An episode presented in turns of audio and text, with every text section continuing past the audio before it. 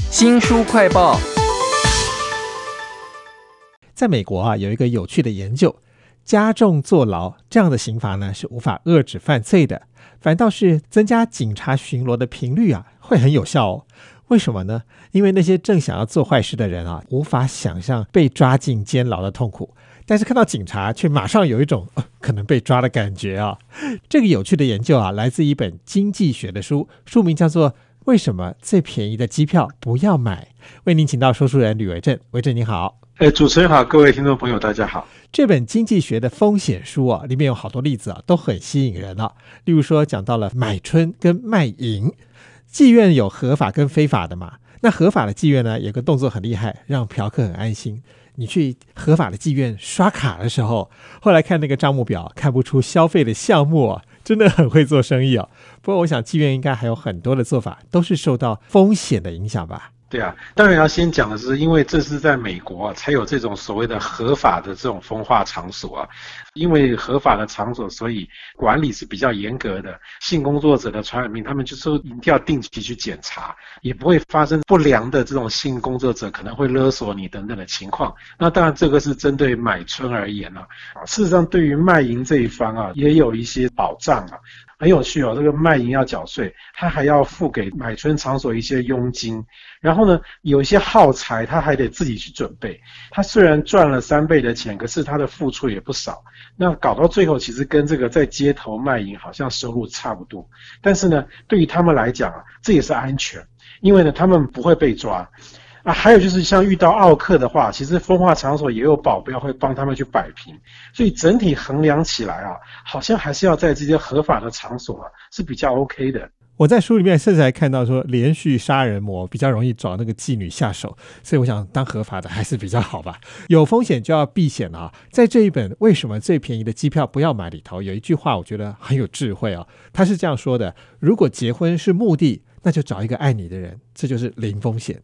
但如果结婚并且要长久共同生活下去的话呢，就会变成高风险，因为你对他无感觉哈。怎么样看待风险的变化？要怎么样衡量风险跟付出的代价？虽然听起来好像都是跟结婚有关，其实这两件事情差别是很大的。因为前者呢只是一个动作，可是后者却是一个长久的过程，其实是两回事啊。那在这个书里面，大概举了另外一个跟我们一般人来讲还比较有关的。例子就是，像我们呢，可能一生之中大概都会有这个买房子的机会哈。这个作者就告诉我们说啊，如果你是你要自住，就代表说，其实你对于眼前这个房子啊，其实是很满意的，你会想赶快把它买下来。所以在这种情况下，其实你一开始的出价啊，要比其他的这个竞争者可能一开始就要高一点。但是相反的，如果你是投资客的话，你在出价的时候啊，应该一开始就要低价。就算没有买到也没关系，反正我不是一定要去自住，我再去找下一个房子就好。你的目的是什么，就会影响到你的风险。原来考量风险的时候，背后还有其他的因素哦。那这本书的书名就叫做《为什么最便宜的机票不要买》，这应该也是一个跟风险有关的考虑吧。因为我们都知道航空公司啊，它的机位其实都超卖，原本只有一百个位置，他可能先卖了一百二十个人出去。但是如果不幸有一百零一个人要搭这班飞机，而你的机票是相对来讲是比较便宜的那个人的话，那这个航空公司啊就会把这个位置啊留给那个机票买的比你贵的那个人。哇，这个就是为什么最便宜的机票越不要买。这本书的例子都好生活化哦。书里面提到了某一些工作，例如说建筑工地跟业务。这些都是可以理解的，因为他们就直接受到景气的影响嘛。但是有一个工作我觉得很奇妙，这个工作是狗仔队偷拍摄影师啊。这个工作跟风险有什么关系呢？我们先来看一下狗仔摄影师他的工作形态是什么。他基本上就是选定某一个明星艺人，在他的住所或者是他工作的地方，就在那边一直盯着他。这个工作基本上有个特色就是。我一定要选对一个人，赌他会不会有什么动作被我拍到。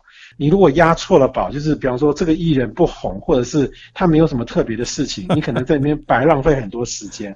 像这个呢，在作者说这个叫做独特性风险，你只针对这一个艺人，你选定他之后，他可能会给你带来什么风险？那另外还有一个相对的概念，就是所谓系统性风险，像业务啦，或者是建筑业，呃，可能会受到整个景气的这个影响，会有荣枯。的问题，这两者不太一样。你讲到这几个学术的名词，就会突然让我想起来啊，原来这本为什么最便宜的机票不要买，根本是一个经济学的书哦。只是他举的例子非常的有趣。那还另外还有一个例子，我觉得还蛮有意思的是，讲到玩股票、买那些运动彩券的人，其实他们都在赌博嘛。那很多人都会深陷其中，越输越多。旁人看一定会觉得奇怪，明明这个事情的风险非常的高，但为什么当事人的理性却没有办法发挥作用呢？我我们常常会观察到一个现象，就是刚开始赌博的时候，感觉上好像呃还算蛮理性、蛮正常的，还会去算牌啦，或者是算几率啊等等。可是呢，一旦当人开始输的时候，就会越来越大胆。比方说，这个下注就越下越大。孤注一掷的说啊，我相信我下一把一定会赢。这种 听起来好像就是很很情绪化的事情。为什么会这样呢？那其实，在他们这些经济学家还有心理学家的研究啊，呃，有个叫展望理论，他们就发现说，人们啊最讨厌失去东西。假如说你今天赚到五百万，当然会高兴是没错了，但是那个。高兴的那种情绪的程度啊，绝对比不上你失去五百万那种绝望或者是生气的那个情绪那么强烈。人们就是比较讨厌失去东西，所以说在这种情况下，如果说你你赌博啦，或者是赌这种彩券等等啊，开始遇到有亏损的时候。人们就会开始变得比较想要去冒险，说我要把那个失去的拿回来。哇！那根据统计哦，有三分之二的人都会在这种情况下开始下更大的赌注，所以这样的人，往往会输得更惨。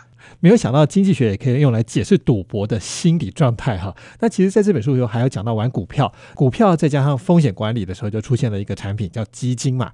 在书里面其实还谈到另外一个又超越这种分散风险的事情，那就是黑天鹅效应，也就是本来不可能发生，但实际上又发生的事情。那这种不确定的因素，应该是所有人都无法掌握的吧？当然，比方说，这个川普把伊朗的一个大指挥官给杀掉了，结果整个中东局势变得非常的紧张，会不会爆发第三次世界大战都没有人知道。像这个呢，就是这个作者所提到的所谓的不确定性，就是你再怎么评估啊，都很难去预测到这种突发的，而且是没有办法预测的状况。那如果遇到不确定性，应该怎么办呢？其实作者也给我们几个建议。他说，基本上我们虽然一定还是要做这种风险的规划跟评估，这个动作是不可以免的。但是呢，不代表说我们在这一方面的计划就必须一直要僵化，不能改变。当我们遇到不确定性的情况产生的时候，我们原始的计划一定要去做一点调整。那这个调整呢，这中间还包含两个要素。第一个要素就是走出你那个同温层啦，听听不同的意见，在这中间一定会有很多，诶，可以给你一些灵感，去修正你原来的这样的一个风险的评估。那第二呢，就是你自己要够谦虚啦，不仅是要听意见，你还要真的听得进去哦，要去改变哦，不是听听就算了。也就是说，其实在这个情况之下，我们就是要保持弹性，然后才能够面对这些不可预期的发展。